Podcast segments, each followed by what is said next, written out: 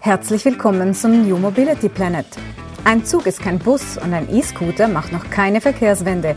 Erfahre Neues und Spannendes rund um die Mobilität der Zukunft. Im Gespräch sind Andreas Hermann von der Universität St. Gallen und Björn Bender von der SBB. Herzlich willkommen zum New Mobility Planet. Mein Name ist Andreas Hermann. Ich bin Direktor des Instituts für Mobilität an der Universität St. Gallen. Mit dabei wie immer mein Co-Host Björn Bender, Leiter Innovation, Forschung, Inkubation bei der SBB. Wir haben heute einen ganz besonderen Gast, Mario Ilien. Ich möchte kurz ein paar Worte vorneweg zu ihm sagen, weil vielleicht nicht alle Zuhörerinnen und Zuhörer mit dem Rennsport befasst sind. Wenn man Mario Ilien in Google eingibt, dann tauchen da Begriffe auf, wie das Brain der Motorenentwicklung für den Rennsport. Und ich glaube, das trifft auch zu, weil er hat ähm, sehr viele Formel-1-Motoren entwickelt für verschiedene Teams, unter anderem auch für McLaren, mit dem mit dem Motor wurde dann Mika Häkkinen äh, Weltmeister. Aber darüber hinaus hat er vieles auch gemacht für die IndyCar-Serie in den USA. Er kennt sich rund um Motorenentwicklung äh, bestens aus. Schön, dass du da bist, Mario. Toll, dass wir dich in unserem Podcast haben. Erlaub mir die erste Frage, die naheliegend ist, wenn man mit einem Motorenentwickler, ähm, deinem Verbrennungsmotorenentwickler spricht. Hast du dir schon ein E-Fahrzeug bestellt? Nein, das habe ich nicht. Und ich habe das auch noch nicht beabsichtigt in nächster Zeit, weil ich verbinde Autos und Motorengeräusche nach wie vor. Und das ist für mich immer noch ein wichtiger Faktor für ein Auto. Wir haben ja derzeit äh, eine große Diskussion über Antriebssysteme, die, so scheint es zumindest, zumindest mal vorläufig in gewisser Weise entschieden ist. Die großen äh, Automobilhersteller, VW vorneweg, ähm, propagieren jetzt die E-Mobilität. Ist es aus deiner Sicht der richtige Weg oder steckt da noch sehr viel Potenzial auch im Verbrennungsmotor, das bislang noch gar nicht ausgeschöpft ist? Also ich glaube nicht, dass das der richtige Weg ist und die Lösung, dass wir die sämtliche Probleme mit der Elektromobilität äh, auf unserer Welt lösen werden. Sicher gibt es eine Berechtigung für Elektrofahrzeuge in gewissen Einsatzgebieten wie in Großstädten und so weiter. Aber ich glaube, das Potenzial vom Verbrennungsmotor ist nach wie vor vorhanden. Vor allem kann man noch wesentliche Fortschritte in der äh, Effizienz der Motoren erreichen. Heute haben wir zum Beispiel in der Formel 1 erreichen wir Wirkungsgrade, Gesamtwirkungsgrade von über 50 Prozent. Und vieles dieser Technologien ist einsetzbar auch in Serienfahrzeugen. Vielleicht nicht auf diesen Prozentsatz hoch, aber man kann sicher noch einiges verbessern. Und dann kommen natürlich wesentliche Sachen dazu wie synthetische Kraftstoffe, denn die den äh, Verbrennungsmotor auch CO2 neutral oder CO2 reduziert erscheinen lassen. Wo ist denn der Wirkungsgrad eines normalen Verbrennungsmotors, der irgendwo in so einem Golf drin steckt, also im, Passat? Wo stehen wir da derzeit? Auf, Im Volllastbereich, da kommen wir 36, 38 Prozent bei den Benzinmotoren. Bei den Dieselmotoren sind wir im Bereich von 45 Prozent. Aber mhm.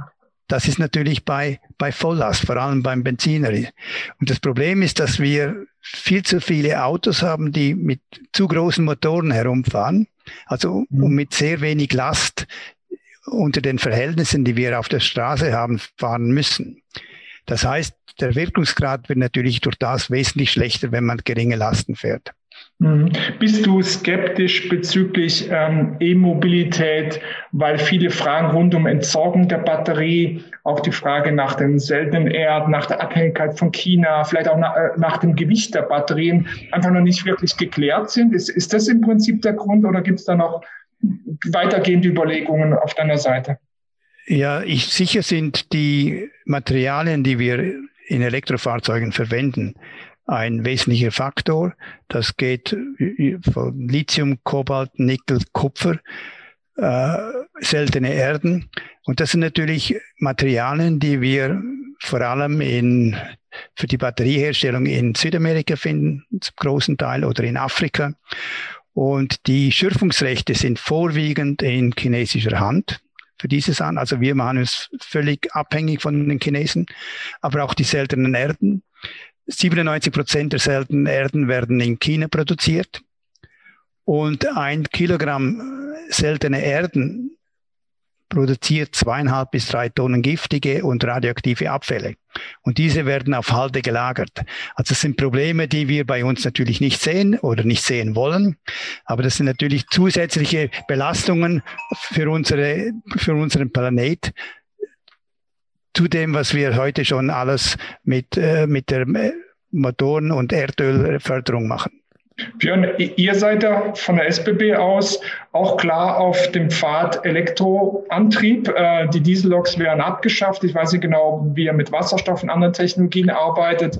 Wie steht ihr zu, diesem, zu dieser Antriebsthematik? Also erstmal ähm, finde ich super spannend, dass wir heute von einer anderen Perspektive auf diese Themen schauen. Ne? Ich, höre schon ganz gespannt, äh, Mario, dir und deinen Ausführungen zu. Ja, weil, weil natürlich die, die Expertise und vor allem die Perspektive, die du mitbringst auf das ganze Thema Motor, aber Verbrennungsmotor ja auch für ja für die gesamte Mobilitätswende, glaube ich, eine ganz ganz entscheidende ist. Ja, so freue ich mich, freue ich mich noch ein bisschen ähm, darüber zu hören. Ähm, die SBB natürlich, Andreas, ne, wir sind erstmal ein äh, grünes und, und nahezu CO2-freies Verkehrsmittel. Ja, ähm, wenn, wenn du daran denkst, wie wir fahren, also wirklich nur auch ähm, schaust, äh, wie wir elektrifiziert unterwegs sind in der Schweiz, wie wir auch mit erneuerbaren Energien äh, unseren, unseren, unseren Strom produzieren etc. etc. Und natürlich gibt es weitere CO2-Ziele. Ja, es gibt immer noch dieselbetriebene Loks, die brauchen wir auch heute. Ja, viel für Rangierarbeiten, viel auch für internationale, auch nicht elektrifizierte Strecken. Und da stehen genau die gleichen Fragen eigentlich im Raum äh, wie, wie beim, beim klassischen Personenwagen am Ende. Nämlich äh, kommst du irgendwann in einen Neuanschaffung, wo du wirklich Richtung, Richtung ähm, Verbrennungsmotor weiterdenkst oder elektrifiziert denkst? Oder baust du sogar bestehende ähm, Lokomotiven um, die dann äh, grüner, nachhaltiger und vielleicht am Ende wasserstoffbetrieben ähm, elektrifiziert sein könnten, einfach weil die Lebensdauer natürlich in einer Lokomotive viel, viel länger ist. Ja, wir sprechen hier von, von 20, 30, teilweise 40 Jahren und haben natürlich auch viele, viele, viele Lokomotiven, die heute vielleicht in der mittleren Lebensdauer sind. Also es ist für uns ein extrem relevantes Thema, wohl wissen, dass wir dort, sag mal, als Verkehrsanbieter, glaube ich, schon gut unterwegs sind, aber mit einer, mit einer CO2 freien oder neutralen SBB, was unser Ziel ist bis 2030, haben wir da auch noch ein paar Schritte zu gehen. Mhm. Mario, man hört jetzt viel von ähm, synthetischen Kraftstoffen, E-Fuels ist, glaube ich, der entsprechende Ausdruck dafür. Kannst du uns da mal eine Einordnung geben? Man hört immer, ja, die brauchen so viel Energie, bis sie hergestellt sind. Ähm, aber hätten dann den Vorteil, dass man im Prinzip die derzeitige Fahrzeugflotte nutzen kann. Ähm, kannst du uns da mal ein Bild geben, wo man steht bei diesem Thema synthetische Kraftstoffe? Ja, einerseits ja, man braucht Energie, um diese Kraftstoffe herzustellen. Aber das Ziel ist eigentlich, was man Strom braucht, der überschüssig ist. Vor allem, wenn wir mehr und mehr in Windenergie und auch in Photovoltaik investieren, haben wir natürlich in etlichen Bereichen des Tages oder des Ablaufs Überschusskapazitäten. Was mit dem Strom? Und wenn man damit synthetische Kraftstoffe erzeugen kann, macht das sicher Sinn. Vor allem kann ich die einfach lagern. Ich kann das bestehende Verteilernetz nutzen. Ich kann die bestehende Flotte, also Fahrzeuge nutzen. Und synthetischen Diesel herzustellen ist noch einfacher als synthetisches Benzin herzustellen, was natürlich wieder ein Vorteil ist für die Langstreckenfahrzeuge, also Lastwagen, Transporte oder jetzt auch die Eisenbahn könnte auch damit funktionieren. Zudem kommt dazu, dass ich Kerosin damit herstellen kann, was sehr ähnlich ist mit Diesel. Also es gibt mir sehr viele Möglichkeiten, diesen Markt auch abzudecken. Und es, für mich macht es überhaupt keinen Sinn, was man jetzt eine bestehende Flotte ersetzt und elektrifiziert, sondern ich glaube, es ist wichtig, dass man mit der bestehenden Flotte möglichst lange unterwegs sein kann. Würdest, würdest du sagen, dass man vorwiegend auf äh, synthetische Kraftstoffe setzen sollte oder brauchen wir am Ende so einen Mix, ja, dass, dass E-Mobilität schon irgendwo seine Bedeutung hat, vielleicht sogar die Weiterentwicklung der klassischen Verbrennungsmotoren plus E-Fuel oder, oder ist es sinnvoll, auf eine dieser Technologien zu setzen? Nein, es ist sicher sinnvoll, was man mehrere Technologien hat und im Stadtbetrieb macht E sicher Sinn Und auf Langstrecken eher nein, weil ich, ich, ich kann nicht mit einem Lastwagen 1000 Kilometer fahren und, und dazwischen fünfmal laden und acht Stunden warten, bis der vielleicht geladen ist. Ich glaube, das macht wenig Sinn. Also Kurzstrecken ja, aber für die Langstrecken Szenarien, glaube ich, brauchen wir eine Flexibilität. Und ich, ich, glaube, es ist auch wichtig, dass nicht die Politik entscheidet, wie wir in Zukunft fahren, sondern die Technologien sollten sich da gegeneinander, äh, gegeneinander kämpfen, damit man sieht, welches ist die beste Lösung für welchen Anwendungszweck.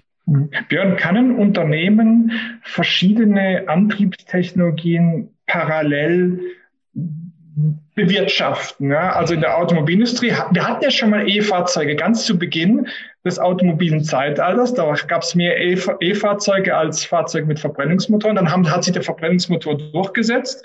Und dann ist man dabei geblieben, hat nie parallel äh, zwei Technologien quasi äh, bewirtschaftet. Wie würdest du das sehen aus eurer Perspektive? Ihr wollt vom Diesel im Grunde wegkommen, um da einfach nur noch Elektroantrieb zu haben? Oder würdet ihr auch sagen, hey, wir machen Wasserstoff, wir machen äh, synthetische Kraftstoffe, wir machen aber auch ähm, äh, E-betriebene äh, Lokomotiven? Die Frage ist, glaube ich, ein bisschen die Definition ähm, der, dieser Herstellerperspektive, die du ansprichst. Ne? Also ist es wirklich das Produzierende, da wird es, glaube ich, schwierig werden, ne? allein von den Kapazitäten jetzt, jetzt ganz unterschiedliche ähm, Arten dauerhaft vorzuhalten. Ja, ich glaube, das ist ja so ein bisschen die Diskussion aktuell in der Automobilindustrie. Ne? Wann legt man einen Großteil der Produktion auch um? Ähm, aus der betreibenden Perspektive ist es ja nochmal was anderes. Ne? Du hast die Herausforderung beispielsweise im Flugverkehr, seit Jahrzehnten allein schon in den unterschiedlichen Modellen, die du betreibst. Da ist die Antriebsart immer die gleiche, aber da geht es um die Herstellermodelle, ja, die, die äh, zu Herausforderungen in der Instandhaltung oder generell führen. Und das ist, glaube ich, im Bahnbetrieb sehr, sehr ähnlich. Ja, am Ende wirst du ja überlegen müssen, wie kommst du zu einer produktiven und zu einer effizienten Instandhaltung. Und Stand heute ist, glaube ich, diese Technologieneutralität relevant, ja, weil, weil wir heute wissen, ja, wir sind mit, mit Strom und Diesel heute eigentlich als Eisenbahn unterwegs. Und was die nächsten, ich sag mal, 10, 20, 30 Jahre kommen wird, ob das synthetische Antriebe oder Treibstoffe sind oder ob das Wasserstoff am Ende ist, ähm, wir wissen es de facto einfach nicht. Ja, weil wir, weil wir viele Dinge auch noch nicht ausprobiert haben, gerade im Eisenbahnumfeld. Ja, du hast da natürlich eine Technologie, ähm, ähm, Vorsprung in der, in der Art der Umsetzung, wie du Erfahrungen sammelst auf der Straße heute. Und ich glaube, die brauchst du einfach auch noch auf der Schiene, ja, um genau diese Fragestellung dann zu klären. Aber dauerhaft ähm, Andreas, ich bin persönlich der Meinung, wirst du es dir nicht erlauben können, ja, gerade als kleiner äh, Anbieter auf ganz, ganz unterschiedliche Antriebe zu setzen, weil es immer zu Herausforderungen im täglichen Ablauf, in der Instandhaltung, auch in den Umläufen führen wird. Ja. Mario, ich habe ich hab so ein bisschen Sorge, dass wir diese Technologieoffenheit verlieren. Äh, wir, wir sind im Moment so ein bisschen in diesem E-Hype, wenn man so sagen darf. Ähm, äh, und könnte jetzt das dazu führen, dass wir uns sozusagen zu früh für eine Technologie entscheiden und damit die Potenziale der anderen äh, uns, uns damit vergeben? Ja, durchaus. Ich glaube, das Gefühl habe ich auch. Aber das wird vielleicht von selber gelöst, weil keiner redet, wie wird der Strom produziert? Wie wollen wir den ganzen Strom überhaupt äh, produzieren können? Und zurzeit haben wir natürlich immer noch einen großen Teil Welt weltweit gesehen, der mit Kohle, Gas oder Öl produziert wird. Wir sind da immer noch im Bereich von etwa 75 Prozent. Also ich glaube, wir dürfen uns nicht nur auf die Schweiz konzentrieren, sondern wir müssen da schon ein bisschen weiter sehen, das gesamte Problem. Und solange wir Strom mit, mit fossilen Kraftstoffen produzieren, glaube ich, macht es wenig Sinn, alles zu elektrifizieren. Und da, und da glaube ich, wird es von, äh, von der Regierung oder von den Leuten herkommen, wenn die, wenn die Lichter ausgehen, wenn die Lastwagen und die ganzen Autos an der Steckdose hangen. Ich glaube, dann, dann wird die Bevölkerung sicher wach und wird das Problem anmelden. Und das glaube ich, das wird sich zum Teil selber lösen. Und besonders in Europa, wo wir jetzt Kernenergie abschalten und die ganzen Kohlekraftwerke abschalten wollen, dann glaube ich, wird das nicht so funktionieren langfristig. Was bräuchte aus deiner Sicht ähm, politisch? Was müsste man jetzt machen? Äh, einerseits ist der Druck da, Ladesäulen aufbauen, dass diese E-Mobilität diffundiert. Ja, man will ja irgendwie wegkommen. Man freut sich auch über diese neue Antriebstechnologie. Ähm, aber andererseits sagst du ja zu Recht, wir dürfen die, die, die Potenziale der anderen noch nicht zu früh aufgeben. Ähm, wie, wie müsste man da jetzt vorgehen ähm, äh, aus deiner Sicht? Was wäre sozusagen der Wunsch äh, äh an die Politik äh, aus, deiner, aus deiner Optik? Vor allem muss man aufpassen, was fördert man. Wenn die Politik natürlich eine Technologie besonders fördert, dann ist die Gefahr da, was die Leute in diese Richtung gehen. Und die anderen werden vernachlässigt. Ich glaube, man müsste sämtliche Technologien entweder fördern oder überhaupt nicht fördern, damit alle gleiche Chancen haben, sich durchzusetzen. Das wäre sicher ein, ein, ein Ziel. Und äh, man muss auch erlauben, dass die anderen Technologien entwickelt werden können oder dürfen. Nicht, dass man die schon einfach sich tot macht, bevor sie überhaupt äh, die Chance hatten, sich zu, zu zeigen und auch, dass man das auch beweisen kann, dass es funktioniert. Mhm. Wie, wie, wie, ja, ja, ja. Ich wollte, ja, ich wollte so ein bisschen fragen, jetzt ähm, auch in Richtung äh, Motorsport oder Rennsport-Thematik nochmal. Das sind ja auch ganz, ganz äh, spannende Fragen, Andreas, die du gestellt hast, ähm, was mich, äh, wo mich deine persönliche Perspektive, Mario, interessieren würde. Also ich bin, ich bin groß geworden, äh, ein paar Kilometer entfernt vom Hockenheimring. Also wirklich, ich habe den Benzinduft, den habe ich quasi gerochen. Äh, meine Formel 1-Zeit waren wahrscheinlich so die 90er, wo ich am meisten geschaut habe. Das war wahrscheinlich dann auch die Mika Häkkinen-Zeit, Andreas, die du angesprochen hast. Und die letzten Jahre habe ich in, äh, in Heppenheim gewohnt, was man bei uns Vettelheim nennt. Ja, also auch äh, einen engen Bezug natürlich wieder zum Rennsport und zur Formel 1. Wenn du, wenn du das, was du eben gesagt hast, Mario, jetzt so ein bisschen auf den Rennsport überträgst oder auf deine Perspektive, wie, wie wird sich so ein Rennsport oder wie wird sich eine Formel 1 verändern? Ich meine, sie hat sich natürlich schon stark verändert und die die Vorgaben verändern sich von Saison zu Saison. Aber wird man da, ich sag mal, dieser, dieser Antriebsart und, und auch dieser Motorenentwicklung auch ein Stück weit treu bleiben oder treu bleiben können? Ja, ich glaube, man muss diesem, dieser Technologie treu bleiben, weil die Fans, die auf die Rennstrecke gehen, die wollen natürlich nicht einen Staubsauger sehen, der da rumfährt, sondern die, die möchten da auch einen Sound haben, das, das ist Teil vom Rennsport. Aber wichtig ist auch, dass man den Rennsport grüner macht. Und da sind bestimmt auch die, die synthetischen Kraftstoffe ein wichtiger Teil davon. Und ich habe vorher vom Wirkungsgrad gesprochen. Also wir sind heute rein vom Motor ohne Hybrid rein da, davon schon über 50 Prozent. Und mit synthetischen Kraftstoffen bin ich überzeugt, dass man gezielt diese Motoren die, den, den Kraftstoffen anpassen kann und die Effizienz nochmals verbessert. Und das muss man auch fordern von der Formel 1. Und dann kann man die Formel 1 oder überhaupt den Rennsport kann man trotzdem attraktiv bleiben lassen. Zurzeit ist es ein bisschen zu leise. Das wird, das wird von vielen kritisiert und ich glaube, da in die Richtung muss man vielleicht auch wieder ein bisschen gehen, damit diese, äh, dass das Interesse am Rennsport auferhalten bleibt. Könnte man den Rennsport nicht zur Speerspitze sozusagen dieser Entwicklung machen und sagen, äh, dort muss der synthetische äh, Kraftstoff hin, um im Prinzip nachher dann ähm, der Welt zu zeigen und auch für die Serienfertigung von Normalfahrzeugen zu zeigen, es funktioniert. Wenn, was im Rennsport funktioniert, funktioniert natürlich wahrscheinlich auch auf der Straße. Dann müsste man nicht stärker jetzt in dieser Situation sagen, Rennsport ist nicht nur Rennsport, sondern Rennsport ist Technologieentwicklung. Absolut. Und das war es in der Vergangenheit immer so. Und ich glaube, da haben wir wirklich eine gute Chance, den Rennsport zu nutzen, um diese Technologien weiterzutreiben. Formel 1 ist heute bestrebt, in diese Richtung zu gehen für synthetische Kraftstoffe. Die IndyCar-Serie will in Richtung synthetische Kraftstoff gehen. Und die haben ein Ziel gesetzt, dass man schon 2023 mit synthetischen Kraftstoffen fahren will.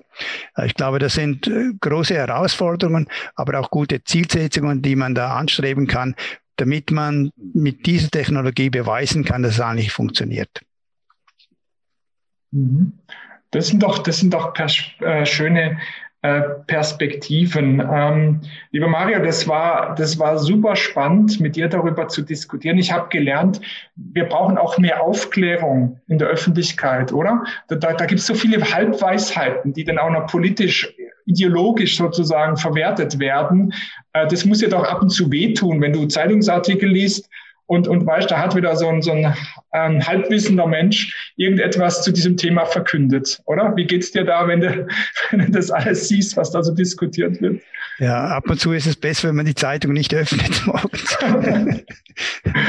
Ja, das kann man gut vorstellen. Ja, da, das sind sicher Halbwahrheiten, werden verstreut, aber es sind natürlich zum Teil sind das auch bewusst werden natürlich solche Nachrichten in die Öffentlichkeit gebracht. Also wenn ich heute die Zeitungen öffne, dann redet man eigentlich nur noch über Elektromobilität. Alles andere ist, ist nicht mehr vorhanden. Oh, was ist passiert? Alles, Alles gut, gut, wir hören dich. Okay. Und ich glaube, das ist schon wichtig, was man da auch ein Gesamtbild bekommt und das auch neutral und auch ein bisschen offener in die Gesellschaft bringt, dass man die Leute auch an für sich ehrlich informiert und nicht einseitig informiert. Und wie, wie du sagst, ist heute zum Teil fast ideologisch das Ganze geworden. Mhm. Wir hätten ja eine Chance hier in der Schweiz. Wir sind ja immer stolz auf unsere Neutralität und die könnte man auch auf die Technologie übertragen und sagen, die, die, die Schweiz will jetzt erstmal Technologieneutralität, bis sich die ein oder andere Antriebstechnologie als doch äh, überlegen herausgestellt hat. Ähm, das ist das, was ich, was ich hier wirklich äh, mitnehme, dass man da nicht zu sehr jetzt irgendwelchen Hypes folgt. Ähm, also in diesem Sinne, äh, Mario, war es super, dass du heute äh, da warst und äh, dass du uns da mal ein klein wenig aufgeklärt hast über das, über die verschiedenen Möglichkeiten, die mit diesen Antriebstechnologien in Verbindung stehen. Also vielen Dank für dein Kommen. Es war eine Freude, mit dir darüber zu sprechen. Danke dir. Vielen Dank, Mario. Vielen Dank an euch alle. Danke. Glaubst du auch daran, dass die Welt die Mobilität neu denken sollte? Dann schalte nächstes Mal ein, wenn wir uns wieder auf die Reise zum New Mobility Planet machen. Dieser Podcast entstand in Zusammenarbeit zwischen der Universität St. Gallen und der SBB Geschäftseinheit Neue Mobilitätsdienstleistungen.